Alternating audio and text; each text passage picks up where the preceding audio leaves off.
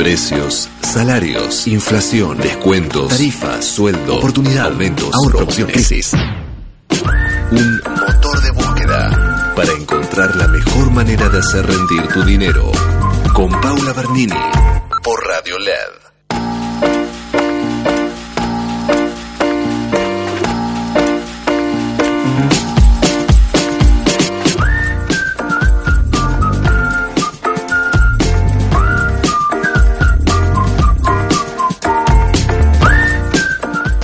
Horas 03, señores, y un lunes sumamente agitados, así comienza Motor de Búsquedas. Motor de Búsqueda empieza completamente sola. Estoy sola hoy. No, no voy a decir sola porque siempre ahí fiel conmigo está Franco Ramírez y en los controles, como decimos nosotros en la tele, está Mariano Tolosa que me saca al aire de una manera espectacular.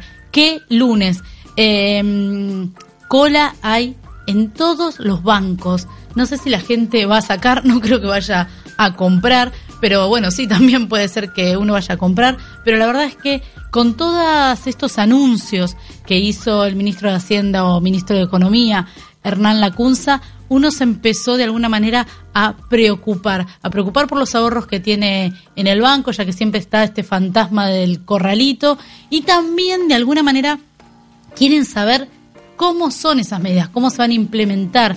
¿Puedo sacar mis ahorros? ¿No puedo sacar mis ahorros? Bueno, para eso vamos a estar hablando seguramente con un economista. Franco nos va a poner un economista al aire. ¿Lo tenemos ya? Ah, perfecto. No, no puede estar hoy lunes más eficiente. Vamos a estar hablando con Diego Martínez Bursaco, él es economista y todas estas dudas que nosotros tenemos seguro la va a tener más clara que nosotros. Hola Bursaco, ¿cómo le va?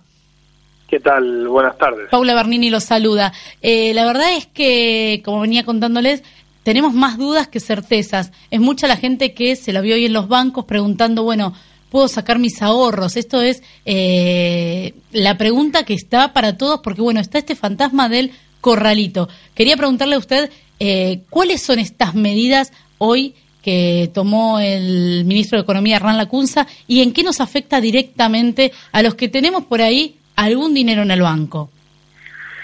Bueno, en primer lugar, eh, o sea, lo que tenemos que entender es que el depositante tiene una actitud bastante racional, digamos, ¿no? Y esa racionalidad es en función de toda la historia argentina, este, que ha puesto a prueba generalmente el temple de los zorristas y quienes confiaron en el país se vieron desilusionados más de una vez. Entonces, uno entiende, digamos, esta, si se quiere, paranoia o pánico que tienen y de ir a retirar sus depósitos.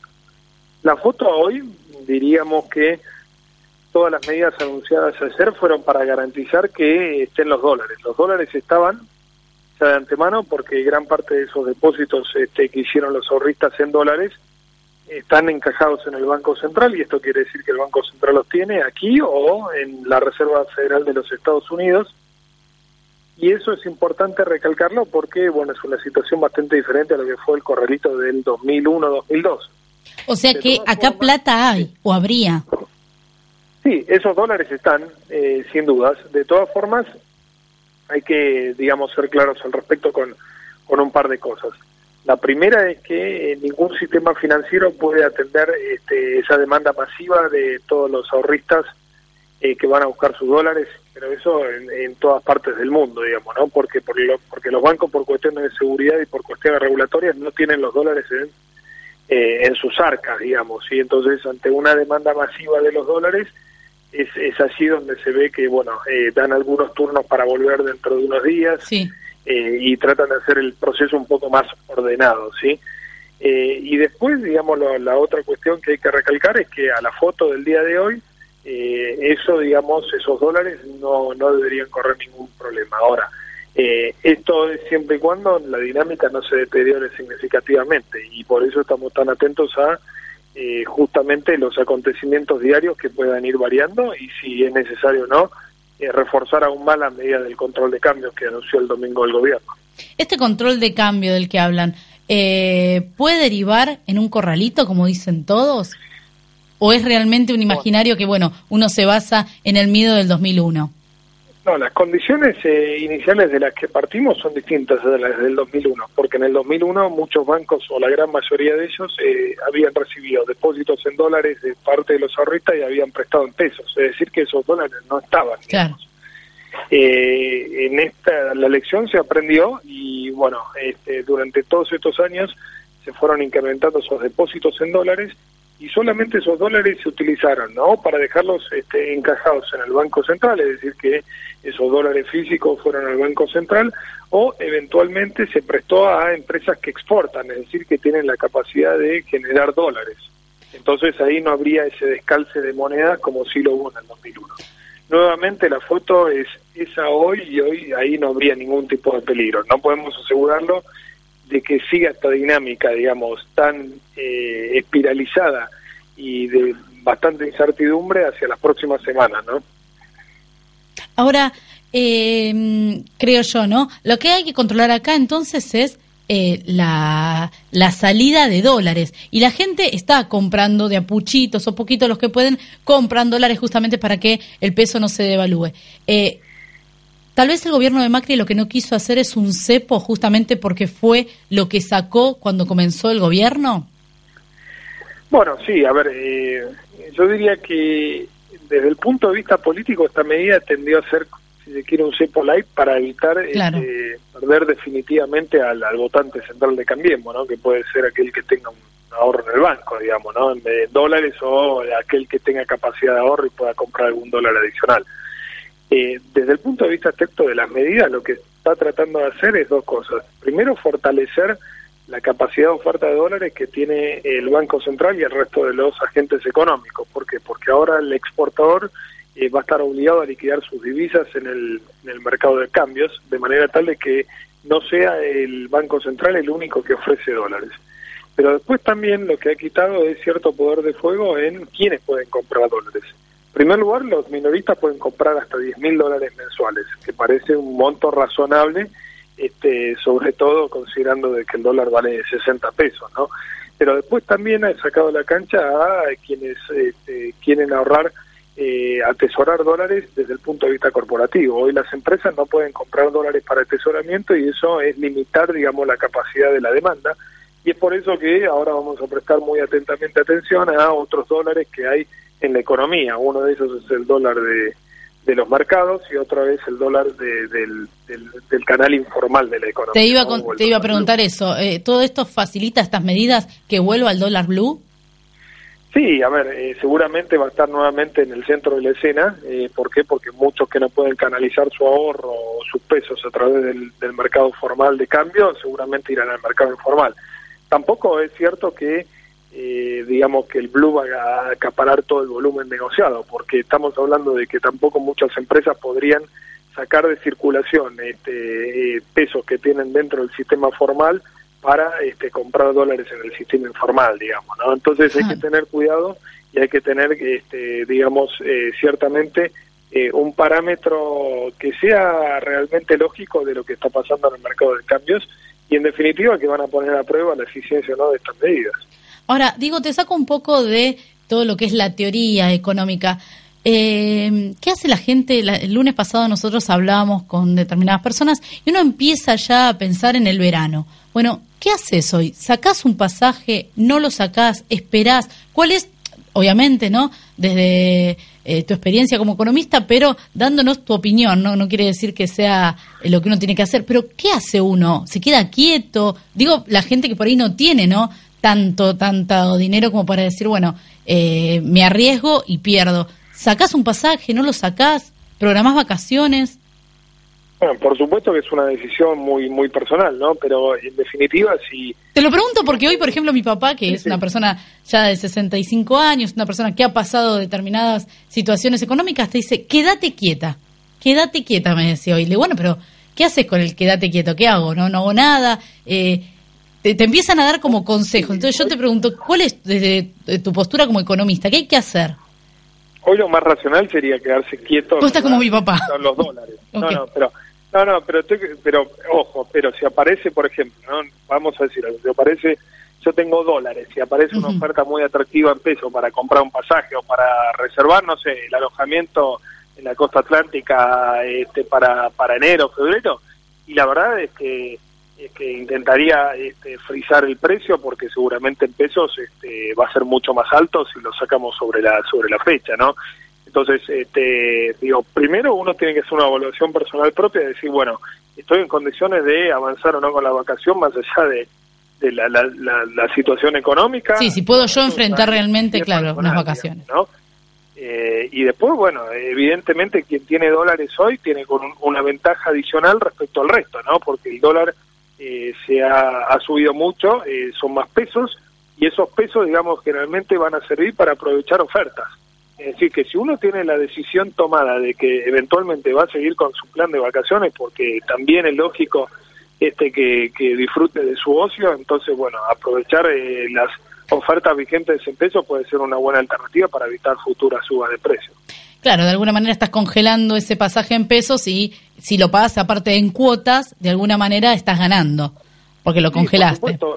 A ver, uno cuando ve también hoy este, algunos precios de referencia de pasajes, ¿no? Este, y la verdad es que en términos de dólares han bajado mucho a lo que se podía conseguir hace cuatro o cinco meses atrás. El tema es, la decisión final es si gastar esos dólares para ese fin o, digamos, que la situación este, es tan incierta y amerita más cautela y prudencia, entonces, bueno, posponer el viaje para más adelante. Lo cierto, de todas formas, que en Argentina nunca vamos a tener el momento perfecto ni para irse de vacaciones, ni para comprar un auto, ni para eh, comprar una casa. Obviamente estos son momentos de estrés financiero muy, muy grandes, no hay que hacer locuras y hay que mantener la racionalidad, pero bueno, los pequeños gustos muchas veces este, no se pueden demorar más allá de la cuenta. Ahora, justo nombraste lo de la casa y con esto te hago la última pregunta, eh, una duda que también surge.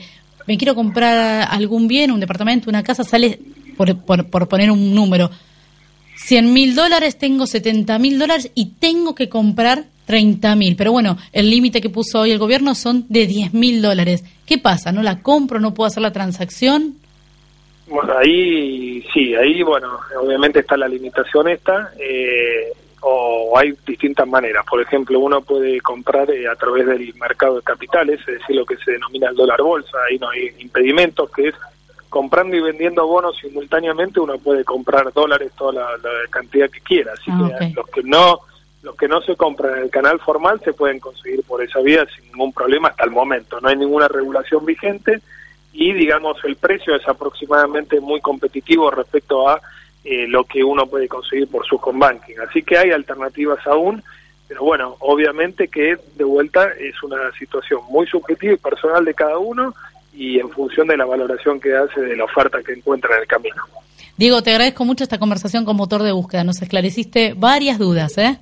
Bueno, muchas gracias y hasta pronto. Gracias, gracias a vos. Diego Martínez Bursaco es economista y la verdad es que las preguntas son muchísimas, ¿no? Frente a estas medidas que tomó el gobierno, porque hay gente que, conozco gente que estaba alquilando y está diciendo, bueno, ¿qué pasa con mi alquiler? ¿Va a subir? ¿No va a subir? Hay gente que necesita alquilar y hoy los alquileres están completamente en dólares. Lo mismo pasa con quien quería comprar, tiene un monto de dinero y no puede adquirir otro. Bueno, todas estas cosas supongo que a medida que pase el tiempo eh, estas medidas se van a ajustar y vamos a tener más respuestas. Por ahora, lo que dicen muchos es quedémonos quietos y veamos eh, no comprar o no hacer demasiadas cosas. Pero bueno, también de alguna manera eh, uno tiene un ritmo de vida y tiene que seguir haciéndolo. Bueno, hay que poner la lupa, como digo yo siempre, en si compramos hoy en pesos y lo podemos pagar en cuotas, tal vez de acá a diciembre, de acá al verano, salimos ganando. No sé, hoy es todo al azar. Mi papá me dice, quédate quieta, así que lo que vamos a hacer es seguir hablando con personas que nos puedan dar desde su lugar de, experiencia, nos puedan dar este, consejos que nos sean útiles. Vamos a hacer un pequeño corte y vamos a ver si podemos hablar con alguien de la Cámara Inmobiliaria que también nos diga de qué manera podemos avanzar con la compra, alquileres y todo eso. Auspicia este programa. ¿Sabes qué significa Quilmes Mejor? Que hicimos seis jardines de infantes donde antes no había ninguno, que garantizamos y mejoramos el servicio alimentario en 266 escuelas. Y sobre todo, que contamos con vos para seguir transformando nuestra ciudad. Quilmes mejor, con vos.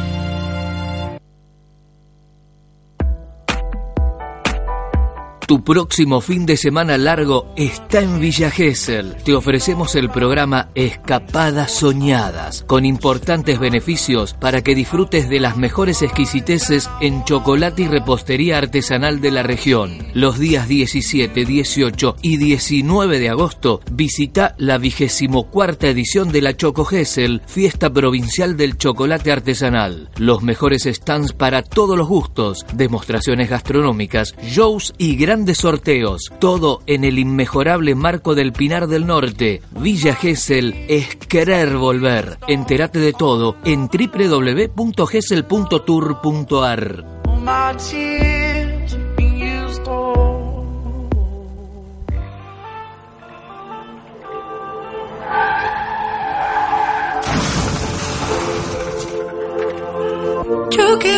Papá, estoy broken as fuck. Juego el fumo el fa, está high as fuck. No tengo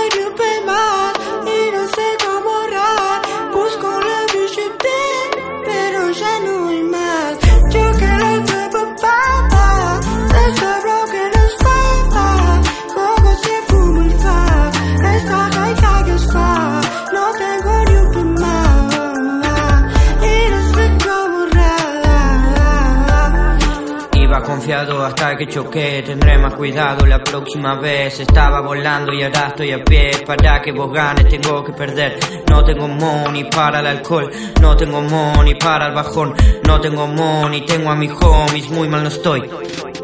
Espero que vuelva todo lo que di Si me están buscando, yo estoy aquí Estoy más quebrado que el suelo de Haití Para still alive como un nigga de allí Su idea del éxito es plata Mi idea es la felicidad No digo que sea barata Barata la mente de esta sociedad Tu sueño vale más que tus llantas Tu sueño vale más que tu carro No digo que el cash no me encanta Pero prefiero a mis hermanos Cae la luna y me prende un cigarro. Cae la luna, aparecen los malos. Cae la luna y nosotros chocamos. Cae la luna y quizás ya no estamos. Pero mientras estemos, disfrutémosla.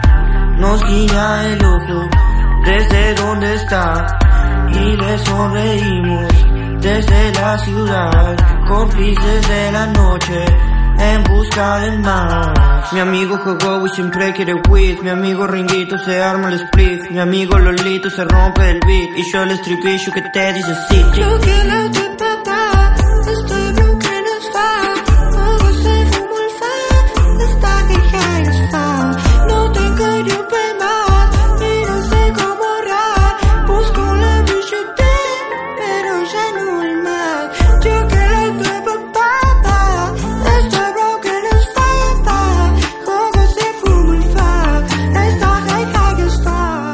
Saben que con todo esto que nos contaba eh, Diego Bursaco, me metí en lo que son pasajes y el travel sale que supuestamente terminaba la semana pasada, lo extendieron hasta el 4, hasta pasado mañana. Esto quiere decir que todavía siguen las ofertas, que no lograron vender toda la cantidad de, de pasajes que, que creían vender, porque en su momento nos decían que nos apuremos a comprar para que no, no se agoten. Bueno, ahora lo han extendido. Lo mismo está pasando, muchas personas alquilan, otros querían comprar, muchas veces tenías por ahí eh, algo de plata y dicen, bueno, lo invierto en un departamento. ¿Qué pasa ahora, no? ¿Sube mi alquiler? ¿No sube? ¿Es en dólares? ¿Cuánta gente eh, está queriendo alquilar y se encuentra con que los precios son en dólares? ¿Qué pasa lo mismo cuando vos necesitas eh, comprar y no te alcanza la cantidad de dólares que tenés. Bueno, no puedes comprar hoy más de 10 mil por mes. Para sacarnos todas estas dudas, vamos a hablar con un asesor inmobiliario. Está en línea Daniel Zampone. Hola, Daniel, ¿nos escucha? ¿Cómo te va, Paula? Buen día. ¿Qué tal? ¿Cómo te va? La verdad es que tenemos muchísimas dudas y muchísima gente que nos consulta y nosotros no tenemos respuesta. Para eso eh, dijimos, bueno, tenemos que hablar con vos a ver si tenés alguna de las respuestas, ¿no? Porque me supongo que frente a todas estas medidas del gobierno, eh, en la Cámara, eh, todos los que pertenecen a lo que es la inmobiliaria, de alguna manera también se ven eh, con dudas. ¿Qué pasa hoy con quien está alquilando? O tiene que alquilar? ¿Va a subir el alquiler? ¿No sube? ¿Se estancó? Mira, Paula, te cuento un poquito. Como, Sí. como todo en, en la economía argentina, la verdad que estamos muy con mucha incertidumbre para dónde vamos. Yo te puedo contar un poquito lo que pasa en el mercado inmobiliario, cuándo se mueve el dólar o cuando empiezan estos rumores de cepo o este semicepo, no sé cómo llamarlo. Eh, Recién le decíamos un cepo light, le decía un economista, pero bueno, que no deja de ser cepo, ¿no? Vale, vale, te lo tomo el término porque no fue como el cepo anterior. Claro. Eh, ahora, vos me decís que suma para el mercado, no, y te lo voy a contestar un poquito con, con números y con estadísticas. Dale. Vos, eh, Paula, si tomamos como referencia en lo que va del siglo del 2000 al 2019, los tres peores años en el mercado, te lo voy a decir con los números. 2014, tre- más de 33.000 operaciones, 2013, más de 35.000, 2015, más de 37.000. ¿Cuándo? Para que un año sea bueno, tenés que estar arriba de 60.000. Ah, bueno. Entonces, ¿por qué te marco esos tres años? Particularmente porque fue a raíz del cepo anterior, fue toda esta consecuencia que trajo al mercado inmobiliario. Cuando, Cuando, de mercado y, y cuando hablas de operaciones, ¿es tanto alquileres como estamos hablando de todo tipo de operaciones? no, yo te, estoy hablando operaciones de compraventa Ciudad Autónoma de Buenos Aires. Yo cuando armo las estadísticas armo Ciudad Autónoma de Buenos Aires que por lo general me termina dando eh, muy parecido en todo el país. Raras excepciones me pasó que, que en un momento bajaron las operaciones acá y las operaciones en, en el campo, viste, de compra de tierra habían subido, pero rara vez me pasó. Por lo general, cuando vos haces la, la curva de tendencia en la Ciudad Autónoma de Buenos Aires, te da esa curva en todo el país. ¿Y Perfecto. por qué te hacía referencia a, a estos tres años? Porque ese cepo produjo eso en el mercado inmobiliario. Y cuando te hablo de mercado inmobiliario, te hablo de la industria de la construcción, porque acordate, Paula, que cuando ves que están haciendo un edificio, Sí. tenés 35 rubros, más todos los rubros colaterales que trabajan, que es el que te hace la cama, la mesa, la silla, más el que le vende el pan para el asado a los muchachos, el que le vende la carne y el que le vende la gaseosa. Claro. Entonces, vos lo que lográs con todo esto es enfriar un- una cantidad de rubros, la, la industria de la construcción y el que quiere llegar a su primera vivienda, el que quiere salir de inquilino, como vos antes me decías, propietario, te cuesta mucho más. ¿Qué, ¿Qué pasa en el mercado con estas medidas? Cuando me moves el dólar, cuando me sacás el crédito y cuando me pones, como bien decía este economista, un cepo light, obviamente las consecuencias son feas. Vamos hacia un año inmobiliario muy malo. Vos en el primer semestre superaste un poquito por arriba las 15.000 operaciones. Entonces, y vos me decís, ¿en cuánto vamos a terminar? Y en un poquito menos de 30. Entonces, vamos camino hacia uno de los peores años del rubro. ¿Cuál es la parte buena de medidas y todo esto? Viste que siempre hay un vaso medio lleno, medio Sí. vacío. Yo la, la parte media llena que te diría es, en diciembre, sea Macri, sea Per, sea Labaña, sea Fernández, vamos a tener un- una nueva conducción o, o esta misma, donde ya tiene una hoja de ruta, donde sabe, ya sabemos que chocamos con, con estas medidas y esta, este camino chocamos. ¿Está bien? Sí, sí. Entonces, vos ante esa hoja de ruta tenés la posibilidad de decir, bueno, mirá, antes chocamos, tomemos otras medidas, o vayamos para la derecha, o vayamos para la izquierda, o frenemos, pero vos podés tomar otra opción. Eh, con, con lo respecto que me decías de los alquileres, a- se estaba actualizando hasta cuando teníamos el dólar a 40, 40 y moneda, vos estabas actualizando un 30% los contratos. Ahora, yo lo que recomiendo, Paula, a todo el mundo, tanto si tenés que comprar, tenés que vender o tenés que alquilar, un poco de calma. Yo tengo 51 años, por desgracia esto yo ya lo vi. Entonces, ¿es, normal que todos nos pongamos nerviosos? Sí, porque esto lo vivimos y la verdad que es una incertidumbre terrible. Yo te diría que si no tenés necesidad hoy de renovar ese contrato, esperes. Si se te venció el contrato, yo siempre digo que es un matrimonio de dos años, se tiene que llevar el inquilino bien y el propietario bien. Entonces, si vos, Paula, estás alquilando, yo lo que te diría es hacer una prórroga de dos meses, tres meses, como, como estás pagando actualmente, o alguna actualización de un 10 o un 15, y después ver cómo se sigue porque la verdad que hoy las medidas económicas no sabemos para dónde vamos, cuál va a ser, yo te pregunto cuál va a ser la inflación de este año, No. ni vos ni ningún economista me lo va a saber decir. Claro que no. Te digo cuánto va a estar el dólar mañana, ni vos ni ningún economista me va a saber decir. Entonces, eh, ante no tener que tomar eh, decisiones, yo te diría calma. Si vos me decís, mira Dani, se me vence mañana el contrato, bueno, yo lo que te diría es, te invitaría un café a vos y al propietario y haría una prórroga de ese contrato de dos meses o tres meses. Bueno, en diciembre vamos a saber, en- entiendo y ojalá, y es un deseo, de más claridad para dónde vamos, con qué regla de juego, con qué inflación, con qué dólar. Entonces ahí se puede repactar un nuevo contrato con las reglas de juego claras del mercado. Hoy ¿Las reglas de juego están claras? No. Estamos todos muy confundidos desde cuánto va a estar el dólar, cuál va a ser la inflación. Este cepo empezó ahora y termina ahora, lo van a agrandar. Bueno, son todas, tenemos muchas preguntas, tenemos pocas respuestas. Claro, sabes que, bueno, esta semana, antes de conocer todas estas medidas de la CUNSA, una compañera de trabajo muy conocida tiene un, eh, un contrato de alquiler que se le vence, inmediatamente buscó otro, parece que estaba todo bien, ya habían arreglado y todo. Bueno, la cuestión que eh, quien le iba a alquilar le dijo no, de ninguna manera no quiero alquilar porque no tengo un precio. Más allá de que eh, el precio que, habían arreglado, arreglado era en dólares. Eh, entonces volvió a la persona que le alquilaba a ver si le hacía esta, prórroga. Le dijo que no, porque se iba a quedar quieto, iba a ver a ver cuánto lo podía alquilar más. Bueno, qué, qué problema para toda esta gente ¿no? que está alquilando. Te digo, mi amiga está medio como desesperada y, los alquileres que va viendo son todos en dólares y, es un compromiso que no podés afrontar, afrontar hoy.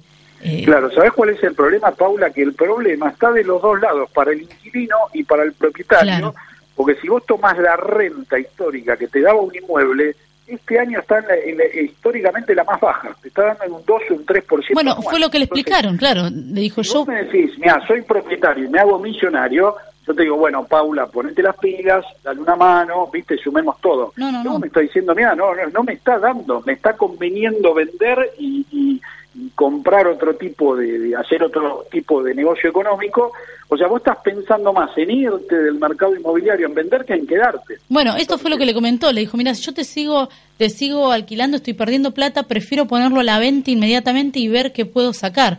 Eh, o sea, son los dos víctimas del sistema, ¿no? Entonces, eh, bien, Paula, excelente. Entonces, acá lo que estamos viendo es que estamos todos en el mismo barco y todos nos estamos perjudicando. Por eso cuando empezábamos la nota te, te, contaba un poco de calma, ojalá el que si es este presidente o si hay uno nuevo, que agarre esta hoja de ruta, que vea que, que la cosa no está funcionando y que pueda tomar medidas pero ya te digo, no para la compraventa, sino para la industria de la construcción que genera mucho trabajo, la gente deja la plata acá, paga impuesto acá, si hay si hay más vivienda, el que alquila tiene más más opción de llegar desde lo económico hasta hasta la oferta que te da el mercado. O sea, yo soy voy para ese lado. Hoy te vuelvo a decir, como estamos, no estamos bien, estamos mal rumbeados porque este este cepo line no ayuda. Eh, ojalá que sea provisorio y, haya sido una medida económica provisoria y que después lo puedan sacar. No me decís que va a ser como el cepo anterior, y te digo, entonces vamos a estar un poquito peor de lo que estamos. Sí, más complicado. Te quiero hacer dos preguntas más que, que tengo esta duda. Para el, ya que vos tocaste el tema del sector de la construcción, ¿qué vale más hoy, para desde tu experiencia o lo que ves, no? Eh, ¿Trabajar mucho y ganar poco o agarrar y decir, bueno, me quedo quieto, eh, no construyo y espero que pase esta, esta, esta movida, por decir así? ¿Cuál es la tendencia? Porque me supongo que si trabajan mucho, tampoco, porque vos estás hoy pasando un presupuesto y después el presupuesto lo tenés que mover y por ahí este al que te contrató no le gusta. Entonces, ¿qué haces? ¿Trabajas mucho y por ahí vas a pérdida o ganás poco o directamente prefieren no construir? Mira, Paula, yo lo que te diría es eh, siempre como como en este país, no, yo estudio historia historia económica y historia inmobiliaria ah. como refugio de valor el ladrillo nunca te traicionó. Te voy a decir una frase que te vas a reír. Mi abuelo, año 74, él vivía en Chascomús. Yo, era, yo tenía siete años. Y él me decía, escuchá Paula, año 74. Él me decía, no sé tu pareja, sea hombre o sea mujer, pero el ladrillo nunca te va a traicionar. Bueno, después de muchos años, 2019, mi abuelo, mira que no era economista, ¿eh? tenía razón. Lo único, el único refugio donde a vos te contuvo porque vos acordate del 2001, no sé, tenías letras, tenías plata en el banco, tenías caja de ahorro, y en un momento no la tuviste más, no te la daban, se armó un lío bárbaro. Lo único que resiste un archivo en cuanto a refugio de valor es el ladrillo. Después podemos agarrar el lápiz fino y me decís, che, a veces te deja más, a veces te deja menos, que eh, a veces me conviene más, a veces me conviene menos. Entonces, si, si tenés la plata invertida en ladrillo, hoy te diría, a ver, la gente no, lo está saliendo por todos lados, está sacando la plata de los bancos, te diría, en tu casa no la tengas, porque viste, con un tema de seguridad, el ladrillo es el refugio más seguro. Ahora vos tenés... esa, ese gris, perdón Paula, No, no, ese no. gris donde vos me decís, mira Dani, tengo, tengo invertida en un departamento, lo alquilo, pero la renta es bajísima, eh, en cuanto en cuanto actualizo, bueno, eso es un lío que ojalá a corto plazo se solucione. O sea, vos decís que si uno tiene, ¿no? Digo, para la persona de clase media que tal vez ahorró unos dólares, vos hoy tenés la posibilidad de comprar y comprar a un buen precio o un precio que te cierre, que lo inviertas en ladrillos. Mirá, pues te lo digo, en el, en el 70, en los 80, en los 90 y en el 2000 y en el, em, el 2019. Siempre, o sea, no te lo digo yo, eh, esto te lo dicen las estadísticas. Lo único que resiste un archivo es el ladrillo. Y nunca te traicionó y nunca te lo colapsaron, nunca te lo metieron en un corralito. Es verdad. Después, hay momentos para entrar y salir del mercado, hay momentos para comprar, hay momentos de, ven- de vender. Obviamente hoy el mercado está reprimido, entonces el que tiene los dólares es el que te va poniendo los precios y el que te va haciendo la oferta. Perfecto, todo. Me, me venías con una oferta del 2017 que el mercado estaba en alza y vos me decías, no sé, a ver, vamos al caso tipo, un dos ambientes 120 mil dólares. Vos lo tenías en el, me lo das a la venta en el 2017 y venía una oferta en 116. Vos en el 2017 me decías, Dani, esperemos, porque sabías que atrás de ese venían 10 más. Claro. Bueno, hoy vos, vos lo tenés en 120 y viene uno en 110 o en vendés. 108 y vos me decís, Dani, sentémonos y escuchémoslo. Claro que sí. Mirá cómo, cómo cambió el mercado. cómo cambiaron las cosas. Daniel, muchas gracias por esta comunicación con motor de búsqueda. Te vamos a volver a llamar porque la verdad es que el tema de inmobiliario este, con el tema del dólar está completamente relacionado y es un tema que a la gente le preocupa y le ocupa la cabeza. Perfecto, un placer, Paula, hablar con vos. Que tengas un lindo día. Gracias, es lo mismo para vos. Era Daniel Zampones, asesor inmobiliario, y es quien tiene muchísima información sobre el tema, bueno, de compra, venta, alquiler. La verdad es que siempre nos sacan de estas dudas. Vamos a seguir tratando el tema inmobiliario porque es mucha la gente que todavía quiere o tiene que realizar estas operaciones.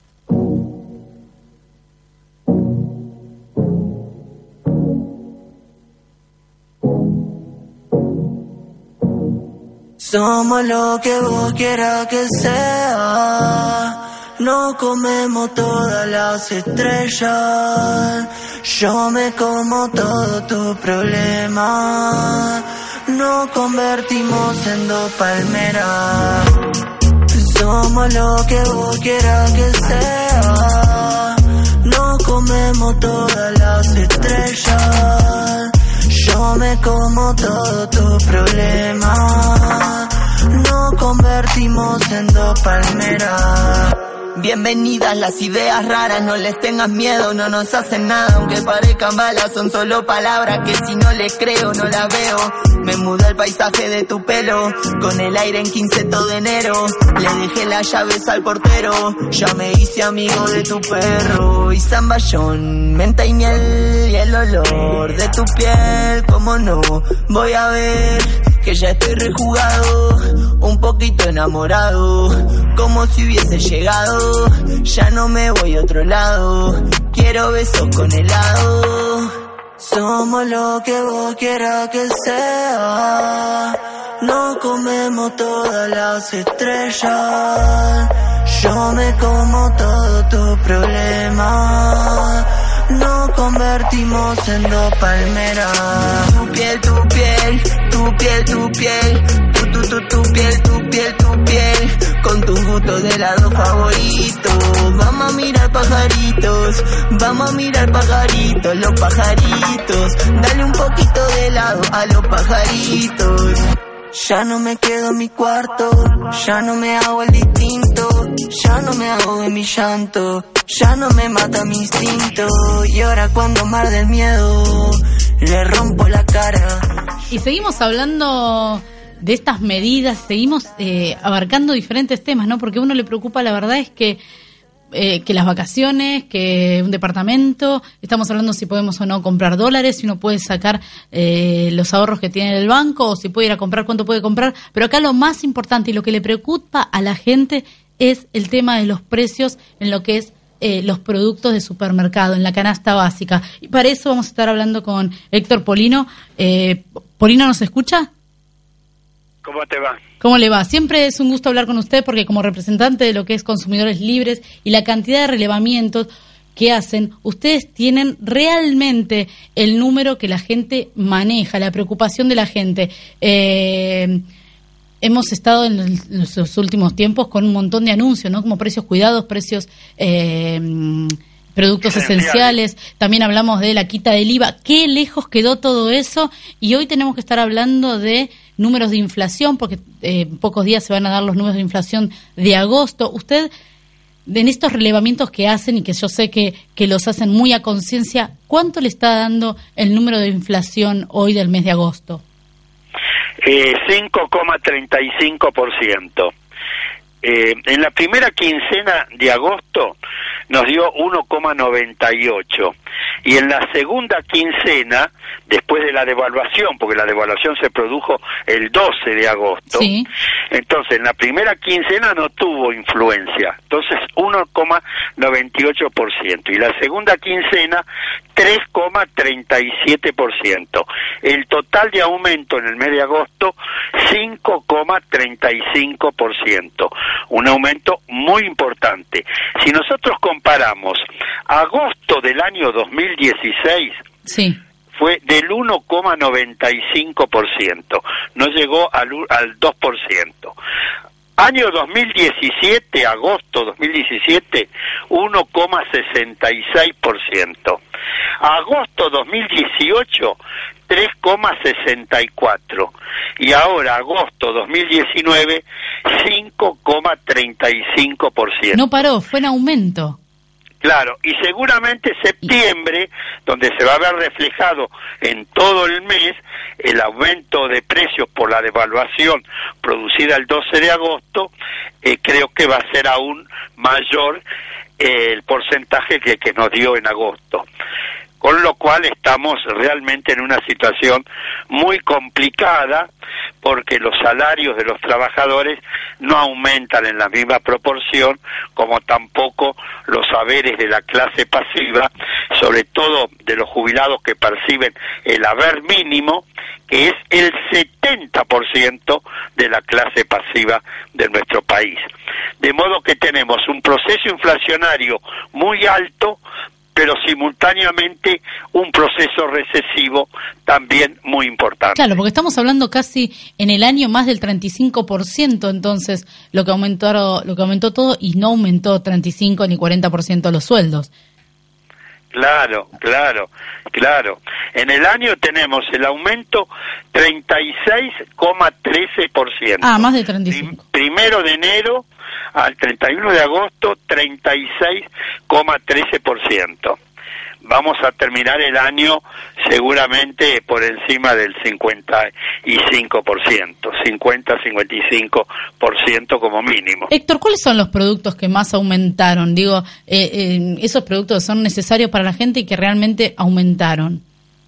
Bueno, el que más aumentó fue eh, la cebolla, eh, 108,52%, la banana 26,39%, tapas de empanadas 12,75, agua mineral de un litro y medio 10,24. Bueno, ahí tenemos una, una preocupación, ¿no? Porque yo creo que el agua que haya aumentado el 10% es mucho. Por ahí uno puede decir, bueno, eh, no compro cebolla eh, bueno, la banana igual también, ¿no? La, banana es preocupante porque debe ser una de las frutas que, que más se consumen. Eh, que haya aumentado 26,39 es bastante. Pero digo, siempre hay productos que uno puede prescindir, pero otros que no, de ninguna manera. El pan común 9,90, casi un 10%. La falda 9,14. La harina 7,55. Bola de lomo 7,55 también, el asado 7,23, el queso eh, por salud casi un 7%, la yerba mate 6,37. ¿Este aumento estamos hablando en todo el año o en el mes? No, en el mes de agosto. Una barbaridad. En el mes de agosto, cuando la inmensa mayoría de los países de la Tierra en 10 años no tienen este aumento de precio que nosotros tuvimos en un mes. En, en un mes. No, es.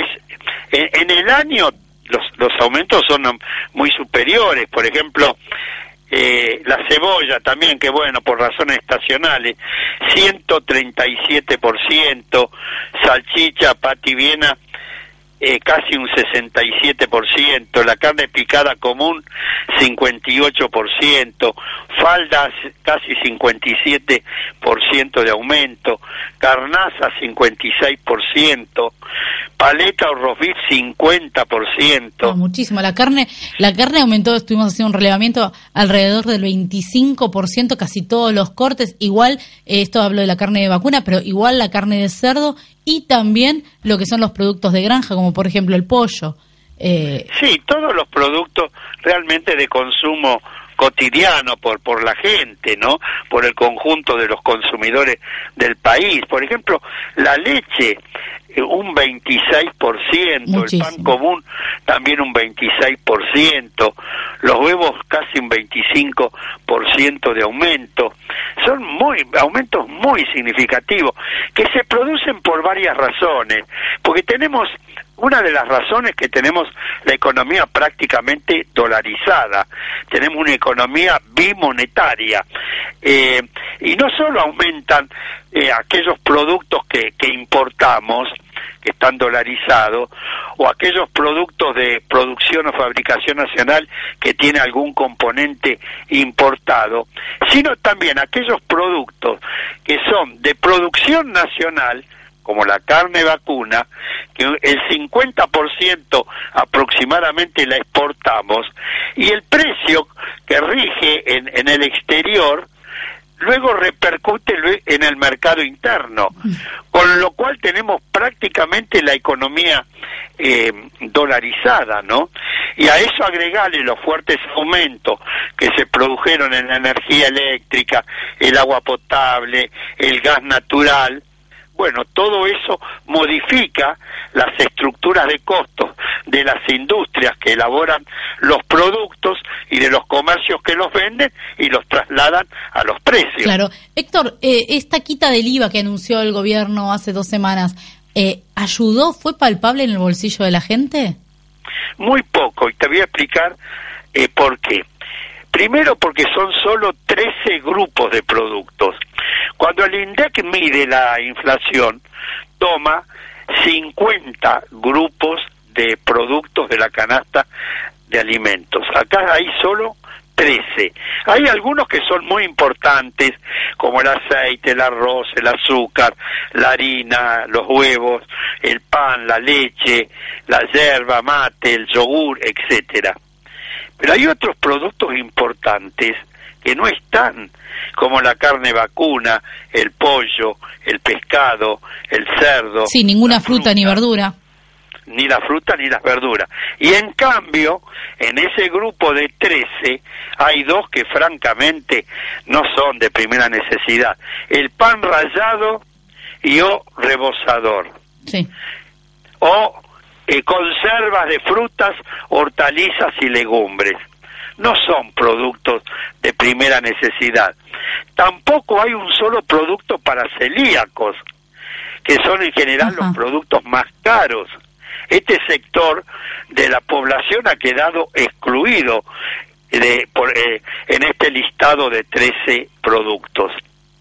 De modo que tiene hasta ahora una incidencia eh, muy relativa en los precios de, de los productos.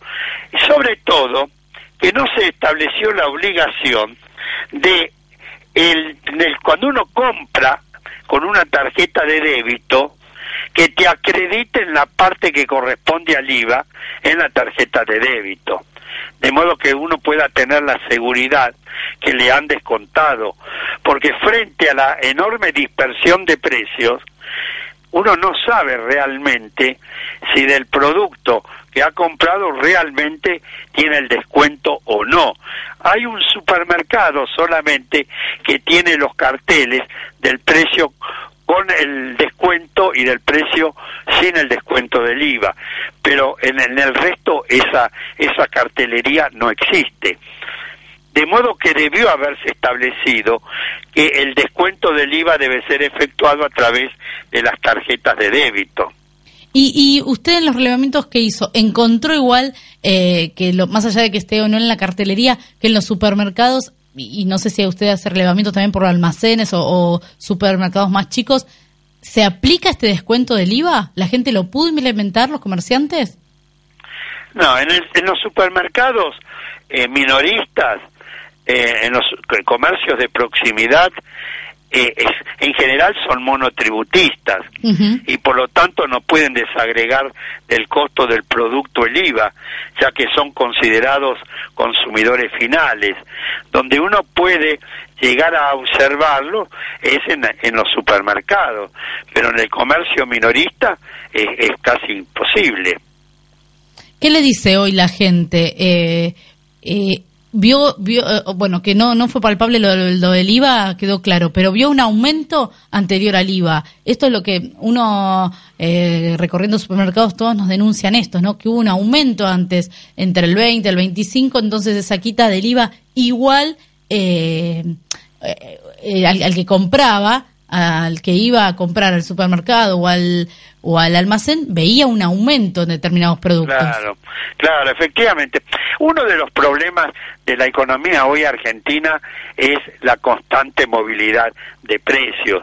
Eh, hoy nadie sabe cuál es el precio justo, el precio lógico, razonable de un determinado producto, porque en el mismo barrio, en la misma manzana, dos comercios distintos, el mismo producto, la misma marca, la misma categoría, tienen precios diferentes. Entonces hoy nadie sabe cuál es realmente el precio razonable de un determinado producto.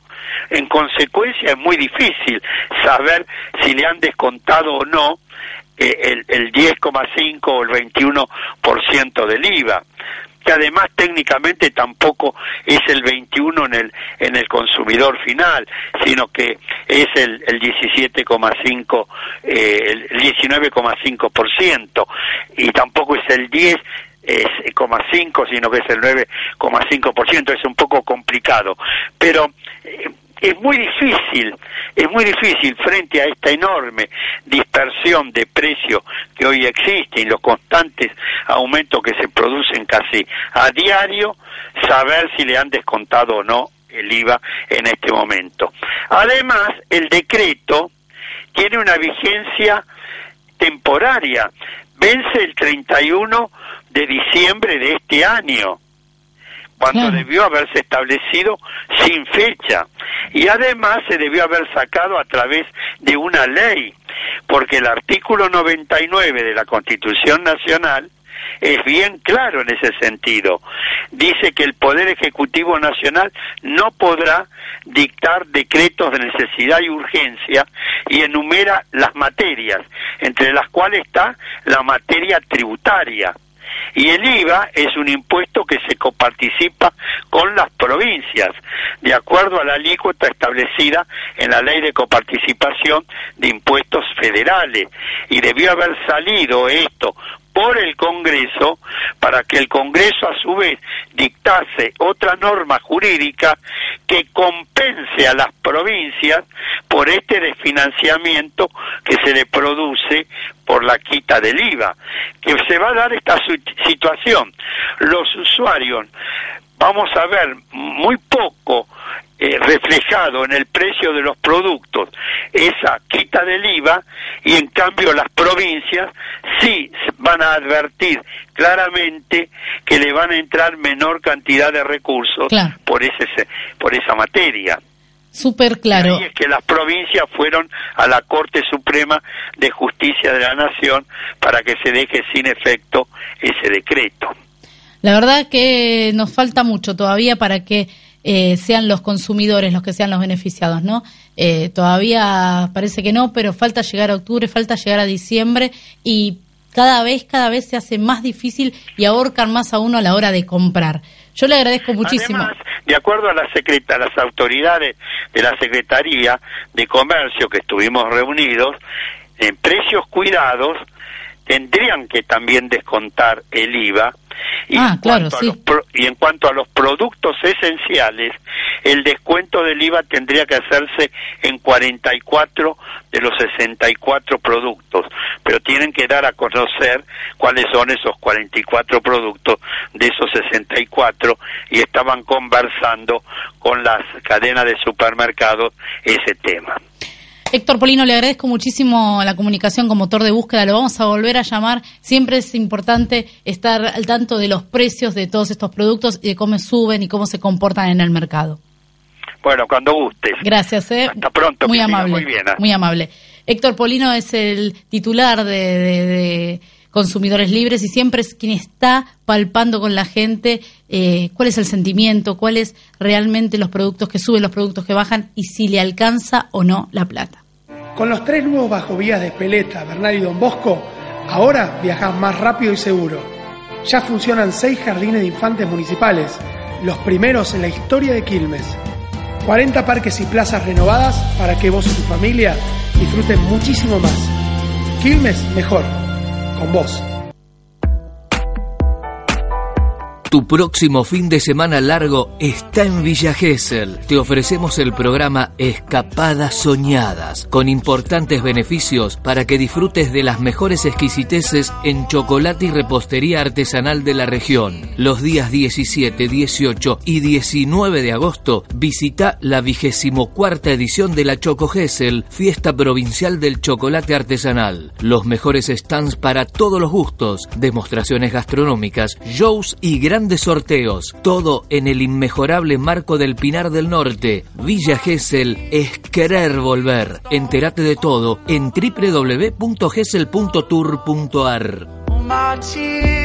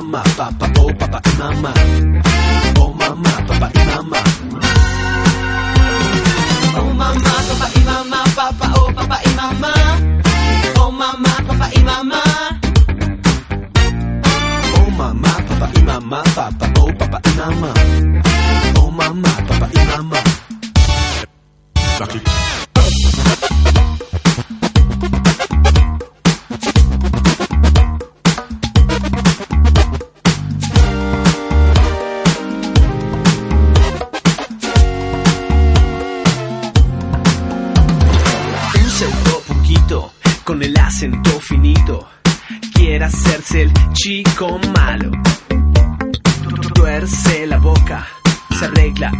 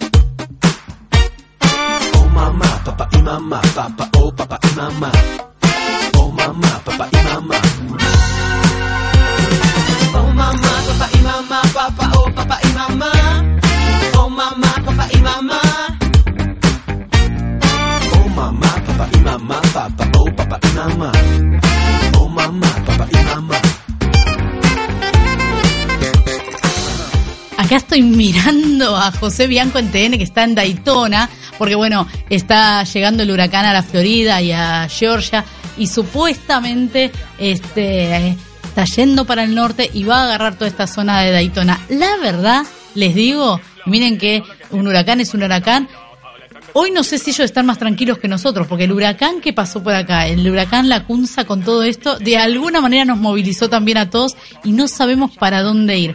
Quiero rescatar una cosa que dijo Polino hace un rato, que es que, y esta denuncia vamos a tratar de tocar este tema el lunes que viene, la cantidad de productos que en el mismo barrio se pagan diferentes precios. Esta dispersión de precios que hay en un mismo producto hace que la gente no sepa muchas veces cuándo está pagando un producto barato o cuándo lo está pagando caro. Lo que está pasando es que la gente empieza a caminar y compra en un supermercado, en un almacén, un producto, se va, camina o unas cuadras y compra en otro lado otro producto. Esto me lo han contado mucha gente. O no, un mismo corte de carne lo compra en una carnicería y después se va a otra y compra otro, otro corte de carne. La verdad es que, bueno, nos obligaron a todos a salir y a caminar, a salir y a buscar precios. Esto era lo que nos decía Polino cuando se refería a que uno no sabe si lo que está pagando es caro o barato. Estaba hablando de esta dispersión de precios que son muchas las personas que ya lo están denunciando. Hemos llegado al final de, de este programa Motor de Búsqueda que intentamos darle desde acá tips o herramientas para que puedan comprar bien y barato. La verdad es que Hoy, si tenemos que darle un consejo, es quedarse quietos, por lo menos esta semana que dicen que eh, el dólar va a bajar un poco y se va a estabilizar. Bueno, esperemos un poco y a partir de ahí ya empezamos a ver este, cómo movernos. Esto fue motor de búsqueda. Nosotros nos vamos a reencontrar con el equipo completo, espero yo. Eh, por supuesto, le agradezco a Franco Ramírez que está acá, firme como siempre, Mariano Tolosa y a nuestro coequiper Manu Jove que tuvo un día complicado porque le han robado eh, parece que le rompieron los vidrios del auto y le robaron. Así que bueno, no la está pasando muy muy bien tampoco hoy, así que le mandamos un beso enorme. Nos encontramos nosotros el lunes que viene a la una en punto acá por Radio LED, el motor de búsqueda.